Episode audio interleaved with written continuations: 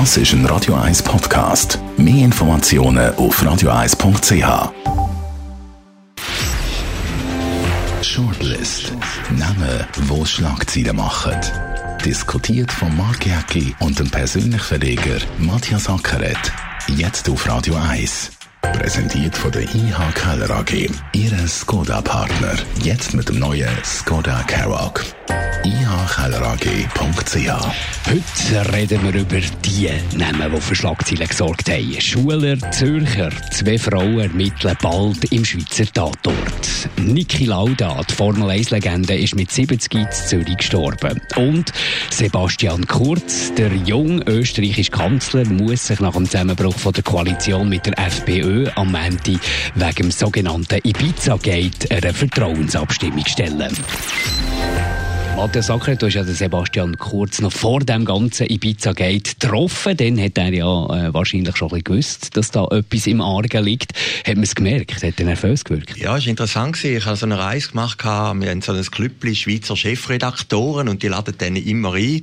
Und der Präsident, das ist der Christian Dora vom Blick, der hat können arrangieren, dass wir eine Stunde sind im Bundeskanzleramt in Wien äh, bei dem Wunderknab Anführungsschlusszeichen von der europäischen Politik, eben der Sebastian Kurz 32, oder sehr eloquent, so ein bisschen das Gegenstück von Macron. Und er ist natürlich sehr eloquent. Äh, er ist auch hat einen Staatsbesuch gehabt beim Trump, oder ist dort auch geadelt worden, ist der Superstar. Man hat gemerkt, es hat mit dem FPÖ, dort ist schon irgendwie ein Insolvieren gewesen, hat es immer wieder Ärger gegeben, oder? Eigentlich die Schlagzeilen in Österreich sind eigentlich nur, wie lange dauert die Koalition und das Ibiza-Filmli, also Film ist, ist ein Sechsstünder, oder? Das ist ein Mammutfilm und da kommt ja jetzt immer mehr raus.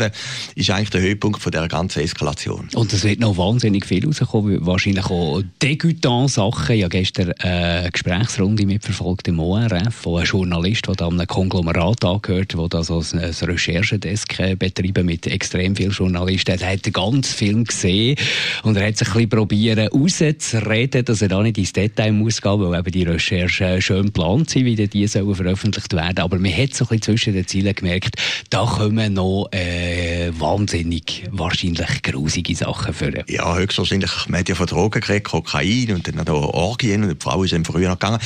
Ja, bezeichnend ist, dass sich eigentlich die beiden Hauptakteure schon bei den Frauen präventiv entschuldigt haben und gesagt haben, äh, es hat K.O.-Tropfen, kennen wir ja aus der Schweiz, es hat K.O.-Tropfen etc. gegeben. Also da kommt sicher noch einiges zu. Und, aber was mir auffällt ist, steht in Österreich, und auch wenn ich jetzt die Berichterstattung anschaue, alle Schweizer Chefredakteure, die dabei sind, sind jetzt natürlich grosse Österreich-Experten, sind ja Journalisten immer, wenn sie einen Tag irgendwo können. aber, aber wie man sich jetzt auch in dieser Geschichte suhlt, oder? Also, die, die, die Mischung in Österreich zwischen Medien, ORF, SRF, Parteien, das ja. ist etwas Eigenartiges. Es ist wie ein ein Operettenstaat. Aber es, ist natürlich, es geht natürlich schon nicht an, dass so ein hoher Funktionär, politischer Funktionär so etwas macht, ob jetzt das Video legal ist worden oder nicht, ob jetzt es richtig ist, dass man Politiker Nein, das geht, nein, das wollte ich gar nicht aber, sagen mit dem. Aber nein, das geht aber natürlich ich verstehe, ich verstehe die Dimension von dieser Staatskrise, von ja. dieser Regierung, die jetzt äh, langsam aber sicher oder schon ist, eine Staatskrise ist. Ja, natürlich verstand ich das. Und das Interessante ist ja, er hat ja, also weißt du jetzt rausgekommen bis jetzt im Film. Bis jetzt hat man ja äh, keine Frau attackiert. Aber es ja, ja, es längt. Er, er hat gesagt, er wenn ich durchblicken, genau. ich, bin, ich bin bereit, Korruption. Genau. Ich bin ein korrupter Politiker. Genau, genau, genau. Also interessant finde ich jetzt, wenn wir nochmal auf den Kurz zurückgehen, ja, äh, der, der Strahlemann, wo alle gesagt haben, der laufe auch übers Wasser. Er hat natürlich ja. auch schon gesagt, der Schweigekanzler, ja, der sich nie so richtig oder genau. immer nur, äh, ne, wenn er wirklich müssen geäussert hat, hat er ja selber irgendwie im, im, im Grunde noch zugegeben. Er hat gesagt, er sei ja da immer wieder in dieser Koalition sind er da in Situationen gekommen, die ihn belastet haben, wo er aber einfach nichts gesagt hat und so. Immer dann, wenn er hat müssen, hat er kommuniziert. Und ich glaube, der grosse Fehler von Kurz, den man ihm muss, äh, vorwerfen muss, ist, dass er sich überhaupt mit der FPÖ ins Bett gelegt hat. Ja, nein, sonst wäre er nicht an die Wahl gekommen. Also, hätte er nicht sonst wäre nicht Kanzler geworden, oder? Er hätte natürlich Kanzler werden. Aber es ist jetzt auch etwas anderes interessant die, die Schmuddelkinder von der FPÖ. Ich meine, es ist auch alles ein bisschen gruseliger dort, wieder bei uns. Aber, die, ja, aber, jetzt, aber jetzt könnte es natürlich sein, dass die FPÖ, die beleidigt ist, dass sie aus der Regierung geknallt worden sind, beim Misstrauensvotum mit der SPÖ ja, das finde ich, ja, das finde ich. Das find ich. Sie, sie, überlegen sich ja jetzt noch. Sie überlegen sich ja jetzt genau. noch, oder? Es, es, es, ist noch, es ist noch kein Urteil gefallen, aber das finde ich auch der Gipfel von... von, Da wäre natürlich der Gipfel von der Arroganz. Ja, oder? Nein, das ist ja, unglaublich. Oder, da, da, da werden natürlich alle moralischen Hemmschwellen brechen dann, wenn die plötzlich wieder miteinander ins Bett gehen gegen den Kurz. Aber der Strache, das ist doch stellvertretend. Der zeigt doch irgendwie bürgerlich rechts, okay, da kann man darüber diskutieren, aber ganz rechts, da wird es eben schon ein bisschen grusig. Ja. Und bei der FPÖ, die hat ja sich jetzt demaskiert mit dem Video. Der Strache hat ja nicht nur sich demaskiert, sondern eigentlich auch die ganze FPÖ vorgängig mit irgendwelchen Rattengedichten, mit immer wieder äh, sehr rechtsradikalen Nazi-Geschichten, wo die FPÖ sehr nah dran ist.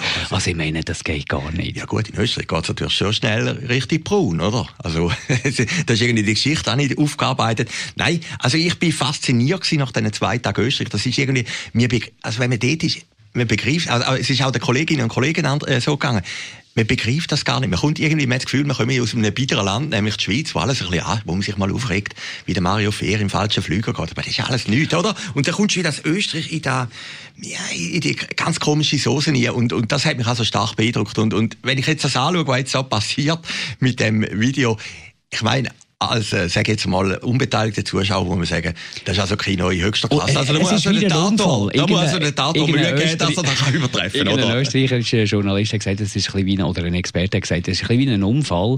Äh, du, du, du staunst nur, aber du kannst nicht wegschauen. Du genau. musst einfach hinschauen. Und da wird noch viel kommen. Ja, und ist, also, ist besser als House of Cards, oder? Das ist natürlich die, aber äh, eben, hat der Kurz, aber, aber, hat der Kurz, da finde ich jetzt schon eine Frage, überlebt der Kurz die ganze Geschichte? Das ist die ganz grosse Frage. Und da wird der Menti entscheiden, weil wenn, das, wenn, wenn das Misstrauensvotum Gut. kommt, dann ist er weg. Gut, noch vor der Neuwahl im Gut, aber ich glaube, der, ist in, der hat ja eine Steuerreform gemacht jetzt, oder? Wo die Leute wirklich die Steuern runter sind. Er ist sehr prominent, populär. Also er könnte die Wahlen wieder gewinnen. Das Problem ist einfach, wenn er die Wahlen gewinnt, mit wem macht er Koalition, oder? Das, das ist doch immer das Trauma von Österreich. Und ich würde sagen, man muss kein Prophet sein. Es wird nicht das letzte Mal sein, dass wir über Österreich diskutieren in dieser Sendung. Ja, ich meine, jahrelang nicht über das, jahrelang. Also ich meine, ich sagen, ich habe jetzt eine kurze Stunde gesehen, ich habe den vorhin auch nicht gut kennt. Oder? Man, man redet von Macron, man redet von der Merkel und alle sind ja viel prominenter. Aber jetzt ist der plötzlich, äh, sage jetzt schon, eine zeithistorische Figur geworden. Niki Lauda, ebenfalls ein Österreicher, mit 70 ist er gestorben, Formel 1-Legende. An der Spätfolge, muss man sagen, von seinem Unfall von 1976 am Nürburgring, dreifacher Weltmeister und eben viel mehr als nur ein Sportler, Experte, Teamberater und Unternehmer, erfolgreicher Unternehmer. Ja, der, den Flugzeugabsturz 1991, ganz in Thailand, ein ganz schlimmer Absturz ist Und das hat ihn ja extrem mitgenommen. Äh, er hat vielfach gesagt, schlimmer als der Unfall, schlimmer als, als was, was nachher war und vorher war. Also das ist, glaube ich, wirklich so ein bisschen der Tiefpunkt in seinem Leben, der, der Flugzeugabsturz. Ja, und er ist ja nachher, es hat sich dann herausgestellt, Boeing, der Fehler ist ja bei Boeing gelegen, es hat über 200 Tote gegeben. Das ist natürlich die grösste Katastrophe, wenn du eine eigene Airline hast, oder? Es war der Überflüger gewesen, also im doppelten Sinn. Und dann geht die Airline oben, aber das ist sicher eine Tragödie gewesen, sondergleichen. Und, äh, ja, ich habe jetzt auch alles ein bisschen gelesen über den Niki Lauda. Ist natürlich schon ein grosses, spannendes Leben gewesen. Es hat ja einen Film gegeben, den kann ich jedem empfehlen. Der kommt sicher jetzt überall. Rush. Das ist einer der besten. Aber wenn man sich nicht für Formel 1 interessiert, groß. Das ist ein Spielfilm, keine Dokumentation. Ja, ja, ist ein, ist ein Spielfilm, Spielfilm, genau. Aber, aber wirklich grosses Kino. Conny Bischofberger ist eine österreichische Journalistin, die das Buch hat geschrieben, zusammen mit dem Niki Lauda reden wir über Geld. Das habe ich mal gelesen und dort redet er sehr, sehr äh, tiefgründig, zum Beispiel auch über den Flugzeugabsturz Absturz. Er ist ja dann selber mit den Angehörigen dorthin geflogen, mit Journalisten dorthin geflogen. Das ist, glaube ich, wirklich eine riesengroße Krise gewesen. Aber eben in diesem Buch auch noch spannend zu sehen, der Niki Lauda total ein knauseriger, sehr, sehr sparsamer Mensch, der wirklich jeden Pfennig, jeden Schilling da zumal noch hat umgedreht. Ja, da haben wir auch gesehen dem Film. Also, wenn man jetzt davon ausgeht, dass der ein bisschen der, der Lauda hat ja den anderen noch beraten und er ist ja in dem Film inne eigentlich die langweilige, die biedere, die bünzlige Person. Also das ist ja glaube ich im reellen Leben. Er ist aus einer grossindustriellen Familie rausgekommen, hat sich gegen den Vater gewehrt. Hat opponiert, genau. Ja, ja. genau. Und hat gesagt, ich fahre jetzt einfach Formel 1 und hat, hat eigentlich seinen Willen durchgedrückt. Und der ist sicher kein angenehmer Zeitgenoss gewesen, oder? Und äh, ich meine, der hat den Unfall gehabt, das Gesicht völlig entstellt und ein paar Wochen später ist er weitergefahren. Ich meine, das ist auch... Ist in einer Zeit, wo die Formel 1 natürlich noch lebensgefährlich ist, wo jeder Saison äh, Fahrer gestorben sind, heutzutage die fahren ja mit äh, hohem Tempo gerade in, einem, in, in so eine Absperrung rein und es passiert nicht mehr, sie steigen aus. Also da hat sich auch extrem viel geändert. Ja, ja. Und, und ich habe mal gesehen, zufällig in Ibiza, in einem Restaurant rein, das ganze Restaurant hast ja eigentlich gerade die äh, 80 Stelle gegangen, wo der, das ist nicht Lauda. Jeder hat ihn kennt, auch die Jungen haben ihn kennt, oder? Das ist natürlich einfach äh, irgendwo durch eine Jahrhundertfigur. Und das ist ja so ein bisschen das Bernhard Russi-Phänomen. Mhm. Also einer, der nach dem Sport sich total gehalten hat und eigentlich das Leben lang populär ist geblieben. Ja, ja. Aber er hat vielleicht noch ein bisschen mehr Brüche gehabt, wie beim Bernhard Russi, oder? Und, äh, also ich habe jetzt auch alles gelesen, habe beeindruckend gefunden. Er ist in Zürich gestorben. Im Blick hat es eine Schlagzeile gegeben, der Roger Benoit. Das ist ja der Formel 1-Experte, hat ihn sehr gut kennt. Ich habe mit ihm noch geredet und der hat gesagt, äh, der Benoit, der ist in Monte Carlo im Moment, eben, der Lauda ist nicht eine angenehme Figur gewesen. Er ist eben immer zielstrebig gewesen. Er wusste, was er hätte wollen, oder?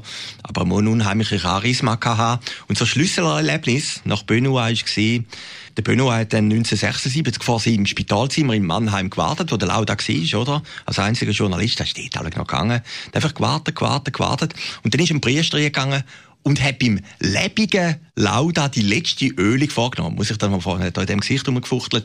Und der hat einen, einen Schock gehabt und der hat dem Lauda wieder alle Lebensgeister gebracht. Er hat gesagt, das kann ja nicht sein, oder? Aber das sagt doch alles über Niki Lauda aus. Genau das Beispiel, das du jetzt beschreibst, oder? Die letzte Ölung, da würde jeder andere sagen, oh, das ist jetzt wirklich ein schlechtes Zeichen, jetzt ist gar nicht mehr gut und würde vielleicht zusammenbrechen. Aber beim Niki Lauda ist das ein Impuls gewesen, für neue Lebensmut zu fassen. Also ja, das ja. ist äh, auch, widerspiegelt so ein bisschen die ganze Einstellung zum Leben. Nie aufgeben, immer weiterkämpfen, immer Lösungen suchen. Ja, also wenn du jetzt so ausgesehen hast, wäre mir so, wäre ja nicht mehr unter die Öffentlichkeit gegangen, da wärst du depressiv geworden. Oder?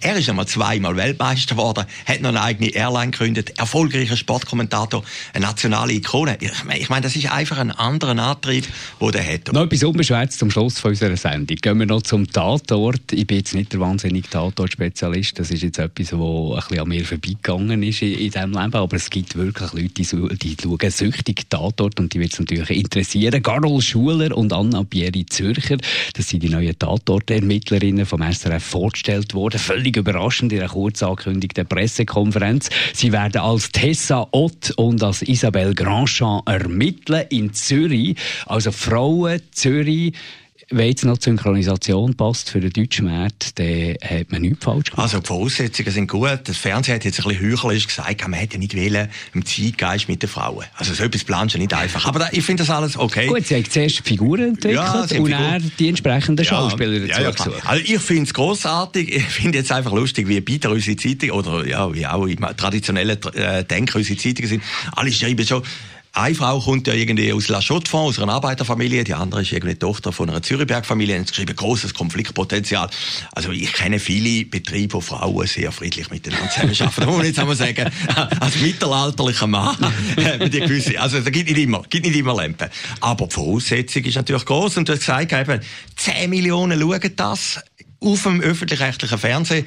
Mein verstorbener Freund, der Norbert Neininger, Verleger von Schaffhausen Nachricht, der hat immer live mitwittert. Äh, das ist wahnsinnig, was da abgeht. Ja, irgendein Tagesanzeiger hat, glaube ich, geschrieben in einem Kommentar, äh, sei so das letzte Lagerfeuer, das ja, letzte mediale Lagerfeuer. Und das stimmt natürlich. Das stimmt absolut. Ja, sonst gibt es ja keinen Grund mehr für lineares ja, Fernsehen. Aber beim Tatort muss man am Sonntagabend äh, Ja, das ist doch groß. Ich gehöre leider auch nicht ganz zu der, ich habe immer den Schweizer Tag dort geschaut, ich bin auch nicht ganz drin Ich weiss nicht genau, warum es mir nicht reingenommen Es gibt so, das ist so ein bisschen wie entweder das ist wie die, die, die Anhängerschaft zu einem Fußballclub. Man wird es oder man wird es ja, nicht. Du musst ein bisschen auch zäh sein und immer zwei, drei Folgen schauen und dann, dann musst du irgendwie, und die Figuren kennen und können mitdiskutieren. Das ist doch grossartig. Also, äh, der Martin Walser, mein verehrter Schriftsteller, äh, Idol, hat auch Tatort-Folgen geschrieben. Alle haben sich mit dem Tatort versucht und das ist doch grandios das hat auch für Kultur viel mehr gemacht wie der Mengs Opernhaus. Und ich muss jetzt auch noch sagen, zur Ehre, ich habe die Schweizer Tatort immer geschaut, mit dem äh, Stefan Gupser. Und muss sagen, das wo ist immer... Wo ich muss sagen, es ist eben gut, da gibt es dort einen Wechsel, weil Stefan Gubser haben wir jetzt den langsam gesehen. Ich habe den nicht, ja, nein, äh, nicht schlecht gefunden. Okay, ich muss sagen, ein, guter Schauspieler, guter, guter Typ und so. Aber, die, ja, ja. aber in so einem kleinen Land, wenn man immer die gleichen Gesichter äh, vorgesetzt bekommt, ist es eben irgendwann schon ein bisschen ermüdend. Gut, da hast du natürlich beim Tatort über eine längere Strecke. Also ich muss einfach zur Ehrettung sagen, alle tun jetzt so wieder neu anfangen, ich werde viel besser. Ich habe die alten nicht schlecht gefunden. Es hat der letzte Tatort im K HKL mit Nummer einer ja. Kameraeinstellung. So etwas, aber das da ist grosses, grosses Ja, aber er hat so viel Kritik gegeben. Du bist einer ja. von denen, der es jetzt geglaubt hat, aber es hat René Hilbrand bei uns, im persönlich kommen es nicht gut gefunden, aber ich, ich habe gefunden, man hat etwas gewartet. So. Er hat schlechte Quoten gehabt, gebe ich dir. Jetzt kommt es natürlich auf, auf äh, die Stories drauf an. Und da hat man meiner Meinung nach auch etwas Richtiges angekündigt. Weg von dem, man muss jede Gesellschaftsschicht auch noch irgendwie abbilden und jedes aktuelle Problem auch noch einfließen, ein bisschen mehr zur Fiktion. Ja, 100 Prozent. Die Kantonspolizei Zürich hat das ein bisschen falsch verstanden. Am 9. Januar, heute Morgen einmal geschaut, haben sie twittert, eben, sie haben schon das erste Drehbuch und sie beraten. Schweizer Fernsehen hat sich ein bisschen distanziert. Das ist kein PR-Film von der Zürcher Kapo.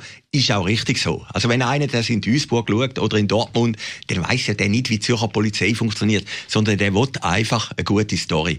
Und, und äh, also der mutigste Schritt ist neben diesen beiden Frauen, das ist ja heute nicht mehr so mutig, der mutigste Schritt ist, dass man sagt, man geht nach Zürich. Nein, das ist nicht mutig, das ist das einzige Richtige. Ja, ist das einzige Richtige, aber... Das ist die man, einzige Stadt, die alles bietet genau, in der Schweiz. Genau, da sind wir ja, wir sind ja nicht jetzt Urzürcher, aber da hat man sicher lange Zeit gesagt, nein, auf Zürich können wir nicht, weißt du, der Anti-Zürich-Reflex, gehen wir auf Bern oder auf, auf Luzern oder Basel, da haben die nicht begriffen. Aber wenn du im ganzen deutschsprachigen Raum ja. willst, äh, punkten, dann, dann musst du auf Zürich. Zürich. Und darum muss ich sagen, der Entscheid, der ist völlig richtig. Und bei der SAG können Sie natürlich sagen, jetzt kommen die alle Mitarbeiter auf Zürich, also da können wir auch noch Film schauen von da. Also viel Vorschusslorbeeren, es kann nur gut kommen, ab 2020. Es kann nur gut kommen, es kann nur etwas kleinem, kleinem scheitern an der Realität. Danke Matthias Ackeret. Nächsten Donnerstag gibt es keine Shortlist wegen Uffert. Wir hören uns wieder in zwei Wochen. Shortlist mit dem Mark Jäcki und dem Matthias Ackeret zum Nachlesen und Abonnieren als Podcast auf radioeis.ch.